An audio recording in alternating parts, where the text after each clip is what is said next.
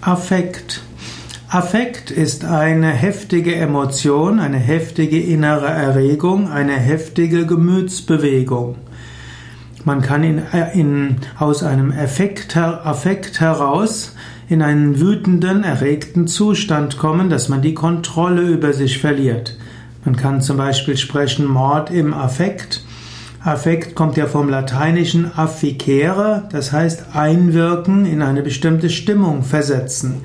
Affekt heißt, dass der Intellekt, die Vernunft ausgeschaltet wird und man ohne etwas hm, tun zu können, in eine Leidenschaft, Gemütsbewegung hineinrutscht, in eine Erregung, die einen dazu bringt, etwas zu tun, was man nicht will.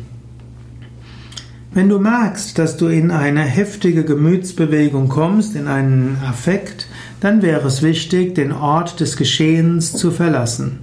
So wie du merkst, dass eine heftige Emotion dich überkommt, ist sehr wichtig, nichts tun, nichts machen, keine Entscheidung treffen, nichts Wichtiges sagen, den Ort des Geschehens verlassen und zur Ruhe kommen.